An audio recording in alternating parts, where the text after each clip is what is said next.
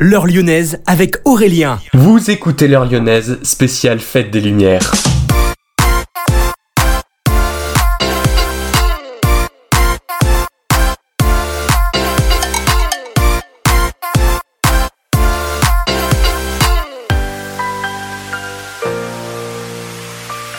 On entre maintenant dans la toute dernière partie de cette émission. Je parle bien évidemment de l'interview, comme quasiment chaque semaine maintenant. Et aujourd'hui, pour cette édition spéciale, j'ai le plaisir de recevoir sur Millennium FM Romain Tamayo, chef de projet de la Fête des Lumières depuis 2014. Bonjour à vous. Bonjour Aurélien, merci de me recevoir dans votre émission. Cette séquence va être divisée en deux. D'abord, on va parler du programme de la Fête des Lumières 2022 du 8 au 11 décembre dans le centre-ville, puis on terminera par dire un mot rapide à propos d'autres œuvres qui sont elle, au-delà de la presqu'île. Bienvenue, merci d'écouter Millennium, c'est parti pour l'interview. La dernière partie de l'émission spéciale Fête des Lumières 2022, 23e édition avec des projections. Et oui, la première Fête des Lumières était en 1852 et la première édition avec des shows sans lumière était en 1999, ce qui lui donne cette année 170 ans et 23 éditions. C'est tout de suite dans votre radio.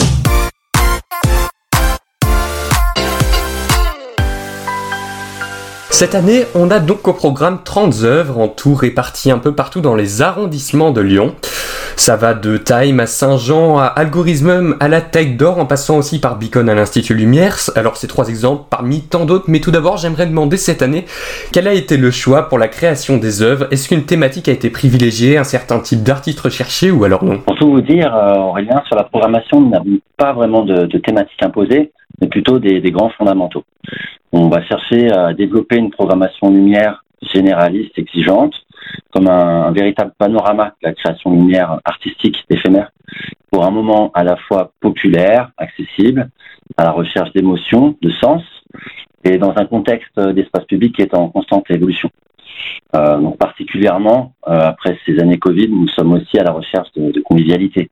Et donc c'est toute une diversité des formes de création que nous allons chercher à mettre en avant, des plus monumentales aux plus intimistes, des plus contemplatives aux plus participatives, ou faisant appel à la lumière, mais aussi à diverses pratiques artistiques, avec des artistes confirmés ou émergents, locaux ou étrangers. En somme, euh, la fête des Lumières permet de révéler la ville, de vivre ensemble dans une ambiance propice à l'émerveillement et on l'espère à la chaleur humaine. Cette convivialité d'ailleurs qui est recherchée, on y reviendra dans quelques minutes je pense, à propos d'ailleurs de l'œuvre Grand Mix qui sera au niveau de la place des terreaux cette année, vous verrez tout à l'heure. Comme tous les ans, deux types d'artistes collaborent pour la fête des lumières, certains s'occupent de l'aspect graphique et d'autres de la musique que l'on peut entendre pendant les séances. Quel est le secret de ce travail? Comment est-ce que le parfait accord, c'est-à-dire la fusion sans lumière est trouvé Aurélien, vous ouvrez la, la boîte de Pandore de la création ici là en vrai, nous avons beaucoup plus de collaboration entre artistes dans la programmation. Il va y en avoir euh, une cinquantaine de métiers qui sont représentés dans la création, par exemple avec des, concepteurs lumière, des graphistes, des designers, des plasticiens, des illustrateurs, alors des musiciens certes, mais aussi des danseurs, qui soient professionnels ou amateurs, a des enfants, pour ne citer que. Et en fait, à chaque fois, le processus de création est différent et concerne vraiment la rencontre entre ces différents acteurs. Et c'est aussi toute là la, la, magie de la création. Tous ces métiers dont on ne prend pas forcément conscience qu'ils existent hein, quand, on, quand on va voir directement simplement la fête des Lumières un soir, puis après qu'on rentre chez nous, mais c'est vrai que c'est tout un travail qui dure plus d'une année, et ça c'est important de le savoir quand on va voir la fête des Lumières. D'ailleurs, cette fête des Lumières dont on parle depuis le début et dont on va parler jusqu'à 18h, dure depuis 1852. Au départ, elle était censée avoir lieu le 8 septembre, mais des crues de Saône ont décalé la date au 8 décembre. C'était un événement religieux et c'en est toujours un.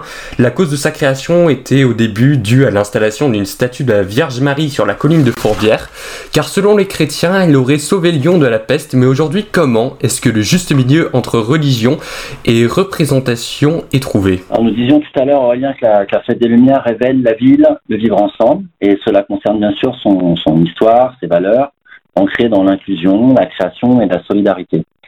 La fête des Lumières est laïque et les traditions religieuses, toujours présentes par ailleurs, elles cohabitent, euh, comme la procession du 8 décembre par exemple, et des liens se tissent.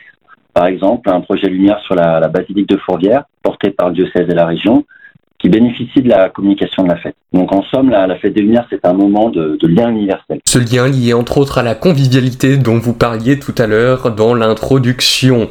Au terreau, en 2022, il va y avoir une projection d'une œuvre nommée Grand Mix. Au programme, on retrouvera certains portraits du musée des beaux-arts qui seront animés avec des expressions changeantes et bien plus. Mais le petit plus, cette fois-ci, c'est qu'une musique populaire sera diffusée pendant la représentation. On pourra notamment entendre Britney Spears, Aretha Franklin, Nino Ferrer ou Claude François.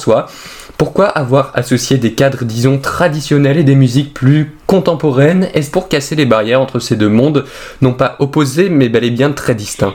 Alors, Aurélien, on peut rien vous cacher, vous savez tout. Euh, vous allez venir travailler avec nous à la programmation. non, non, l'idée cette année, euh, c'est le retour des Inok, des artistes qu'on connaît bien à la Fête des Lumières, qui avaient leur signature vraiment portée sur un esprit graphique particulier. Et cette année, ils revisitent des nouveaux codes. Ils font appel à la fois à des cultures classiques, donc avec les peintures du musée, mais aussi avec des cultures plus actuelles, avec en effet toutes ces musiques euh, qui réjouiront, toutes nos, générations de, de visiteurs. Et bien sûr aussi en lien avec une touche euh, technologique puisque l'animation des visages des peintures sera faite par une intelligence artificielle. Et l'idée, c'était euh, aussi ça, à l'occasion de la fête, de pouvoir célébrer toutes ces peintures classiques, mais avec une touche de modernité. Donc c'est encore une fois un appel à revisiter et à vivre ensemble euh, dans une, mouvance euh, positive. Une touche contemporaine qu'on peut retrouver de plus en plus hein, à la Fête des Lumières. On a retrouvé quelques œuvres comme ça, hein, notamment je pense à Algorithm, qui est aussi une œuvre qui sera basée justement sur l'informatique, puisque Algorithm, algorithme, qui est aussi mêlé à Rhythm, qui est un rythme. Je vous laisse découvrir tout ça directement sur le site de la Fête des Lumières. Merci d'écouter l'heure lyonnaise. L'interview continue. L'heure lyonnaise avec Aurélien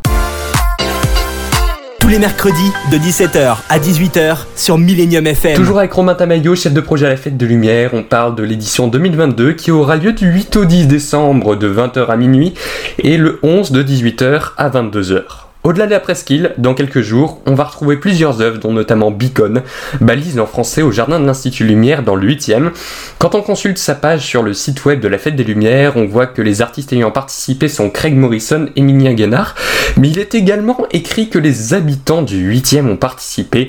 En quoi ont-ils pu aider dans la création de cette œuvre? Alors le Beacon, Aurélien, c'est un projet euh, super intéressant et particulier dans la programmation, puisqu'il s'agit d'une création entre plusieurs festivals européens création participative avec les populations locales qui adaptent à chaque fois une installation de base à leurs pratiques culturelles locales. Donc pour Lyon, les habitants du 8e, avec la MJC Mon Plaisir, ont pu participer à la mise en lumière, à la customisation de l'installation, qui est un grand dôme géodésique, mais aussi pris part à des ateliers de danse, de musique et vont animer euh, l'accueil du public sur le site. Donc c'est leur vision du vivre ensemble et de l'espoir que la lumière De laser d'espoir dans donc cette œuvre qui s'appelle Beacon, donc balise en français. Au parc Blandan, on va retrouver durant l'événement neuf œuvres lumineuses se rapportant à la nature, mais l'objectif principal est que celles-ci soient accessibles aux enfants et qu'elles soient également interactives. Ils pourront donc se mettre dans la peau d'aventuriers et découvrir les œuvres à l'aide d'une lampe de poche notamment. Pourquoi avoir choisi d'intégrer ceci à l'événement? Est-ce que c'est pour donner goût aux enfants du, de leur patrimoine local et notamment donc à travers de la fête de lumière? Exactement L'idée avec le, parc Blandan, c'est de développer une programmation dédiée aux enfants et aux familles de façon ludique et positive. Et puisque les enfants sont notre avenir, nous développons à l'échelle de la fête plusieurs actions qui leur sont destinées. Donc, le parc Blandan, mais aussi un livret ludopédagogique distribué à 30 000 exemplaires et plusieurs rencontres avec les artistes façon à nourrir euh, leur imaginaire et tisser un lien culturel à la lumière et aux valeurs de la fête. Caché dans la ville, c'est le nom notamment d'une des œuvres donc qui sera au parc Blandan et qui est entre autres accessible aux enfants. L'heure lyonnaise avec Aurélien. Cette année, l'argent remporté par les Luminions du Cœur vendus en grande surface pour mettre sur les rebords des fenêtres le 8 va revenir à la fondation de l'armée du salut qui accompagne dans 12 régions et 32 départements plus de 24 000 personnes à la réinsertion sociale et héberge chaque jour 1500 personnes dont 785 enfants, ça fait beaucoup de chiffres tout ça. Pourquoi avez-vous décidé cette année de soutenir ce projet? Est-ce une cause qui vous tient à cœur ainsi qu'à tous les organisateurs de l'événement Est-ce parce que les valeurs mises en application dans cette fondation sont celles qui veulent être transmises et relayées via la Fête des Lumières? Alors sur les Lumières du Cœur, en effet, c'est une opération euh, très importante et symbolique pour la Fête des Lumières, de soutenir chaque année une association caritative en faisant bénéficier de la vente de Luminion, mais aussi d'une installation lumière dédiée qui sera cette année de façon inédite à la roseraie du Parc de la Tête d'Or qui est porté en interne par nos collègues euh, Céline Galis et Anthony May. Donc pour 2022, c'est notre maire Grégory Doucet et notre adjointe Audrey Enoch qui ont choisi l'armée du salut, en effet pour les soutenir et porter nos valeurs communes de solidarité dans ce moment si particulier, la fête des Lumières, qui se doit de connecter et de sensibiliser le public pour une cité qui inclut chacun et chacune. Grégory Doucet, donc le maire de Lyon, qui est très impliqué aussi dans la Fête des Lumières. Il a écrit tout un, tout un communiqué qui est disponible sur le site de la Fête des Lumières. Il y aura aussi quelques extraits dans l'article Millennium, mais pour l'avoir en intégralité, c'est directement sur le site. Merci à tous d'avoir été à l'écoute de cette émission spéciale. Tous les meilleurs moments sont disponibles sur Deezer, Spotify, Google, Apple Podcast, avec bien sûr les infos Fête des Lumières et l'interview Les Chroniques des Soirées Lyonnaises spéciales Fête des Lumières, c'est de lundi à mercredi. Un article sur le site de Millennium paraît ce soir dès 18h. Et où est-ce qu'on peut suivre les actus de la Fête des Lumières d'ici le début, le 8 décembre? Alors, Partout sur Internet, sur notre site, tous nos réseaux sociaux, mais aussi euh, chez de nombreux médias que je remercie euh, tous de soutenir notre travail ainsi que celui de mes collègues de la communication et je vous remercie particulièrement Aurélien. Et aussi pour soutenir la fête des Lumières ou plutôt l'armée du salut qui donc est soutenue par les Lumignons du cœur, c'est directement dans vos grandes surfaces. Merci beaucoup Romain Tamayo, chef de projet à la Fête des Lumières, d'avoir répondu à ces questions dans l'heure lyonnaise. C'était le podcast de l'interview de l'heure lyonnaise, disponible partout et tout le temps, sur Deezer, Spotify, Google et Apple Podcasts, ça fait beaucoup de plateformes.